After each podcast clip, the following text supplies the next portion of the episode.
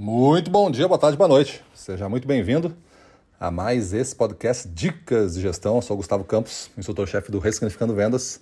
E hoje o nosso tema é abrir um cliente em uma cidade que já tem cliente. Qual é o desafio disso? Parece uma coisa tão fácil, né? Geralmente o desafio disso é o nosso passado. Muitas vezes eu fui nove anos representante comercial e cometi esses erros e tive que corrigi-los depois. Então, sei bem como é isso depois de 25 anos agora de ressignificando vendas.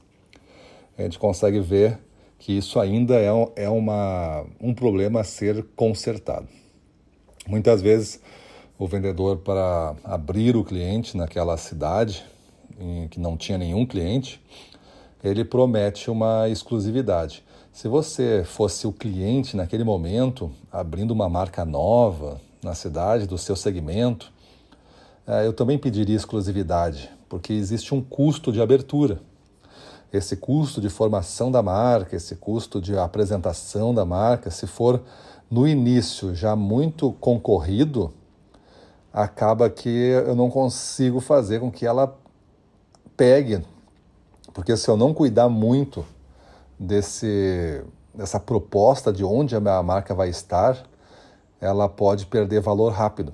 E aí acontece de, da falta de entendimento de um assunto que é muito importante e não tem outro nome para isso, né? Mas é posicionamento. Posicionamento é um conceito do marketing é, que foi entendido, né, em linguagem simples assim, é, foi entendido como os os lugares e a forma que você expõe o produto nesses lugares e a que preço. Tudo isso né, vai gerar uma mensagem. Se você, na gôndola do supermercado, você nota que existem posicionamentos. É, geralmente, nos achocolatados, por exemplo, tu vai ter lá o Nescau numa posição intermediária da gôndola, não está no chão, né, no último piso, e não está lá em cima ele está numa posição dos olhos e ele ocupa bastante espaço. Já um outro achocolatado, caso você for fazer um achocolatado, você vai ter dificuldade para entrar numa rede de supermercados. Por quê? Porque já existem ocupantes, existem marcas fortes. Tem o Nescau e tem o Todd, pelo menos.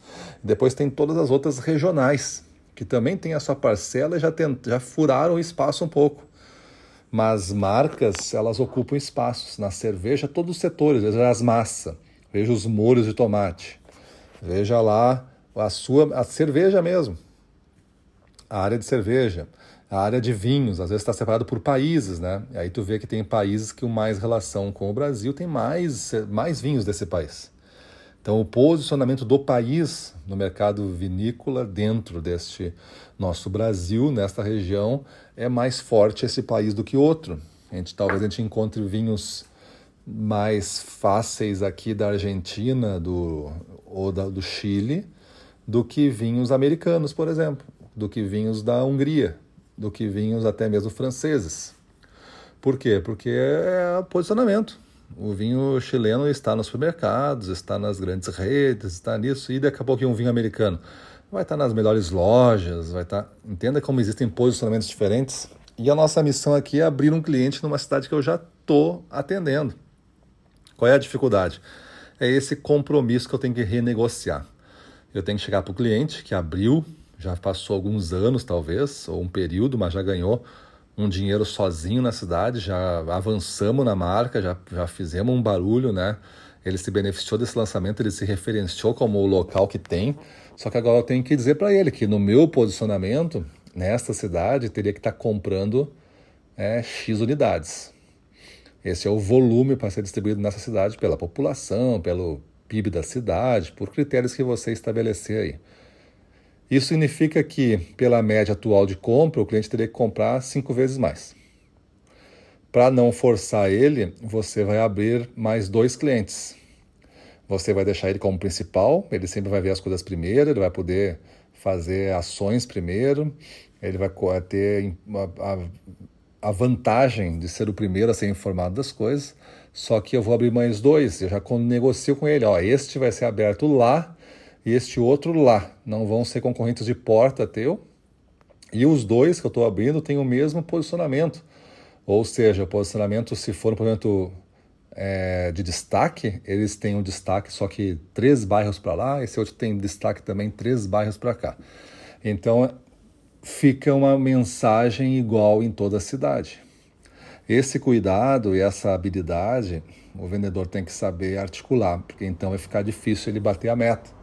Se cada cidade ele se compromete com um único cliente e esse único cliente depois não compra o volume necessário e ganha benefícios demais, porque ele acaba também sendo forte, porque não tem outro para concorrer na cidade, né? ou você vende para ele ou não vende, você acaba se prejudicando por várias formas. Então é bom também para o vendedor conseguir abrir essa distribuição e não colocando a culpa na indústria, né? A indústria está me pedindo para abrir mais dois.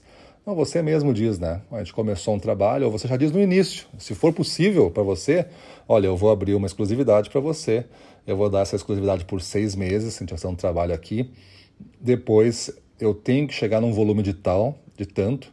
Se a gente chegar em seis meses esse volume, a gente estende a exclusividade por mais seis meses. Se não chegar, eu vou renegociar contigo a abertura de um cliente que não seja teu concorrente, mas em outro lugar da cidade, que não tire os teus clientes, etc. Está negociado desde o início. E assim a gente consegue fazer o melhor jogo, beleza? Então, pensa aí, né? Como é que hoje está a distribuição da sua carteira em cada cidade? Como é que está a distribuição, se você for gestor, a distribuição dos clientes nas carteiras dos seus vendedores? Quais são as. Faz uma lista de cidades com um cliente só. E coloca a população no lado e vê se tem uma relação. Talvez tenha cidades que são tão pequenas que basta um cliente. Mas tem outras que tu vai ver que tem que ter uma relação de dois, três, quatro. Vai ter que criar um parâmetro para tu balizar essas decisões. Maravilha? Então é isso aí. Faça isso, mude sua vida e vamos para cima deles.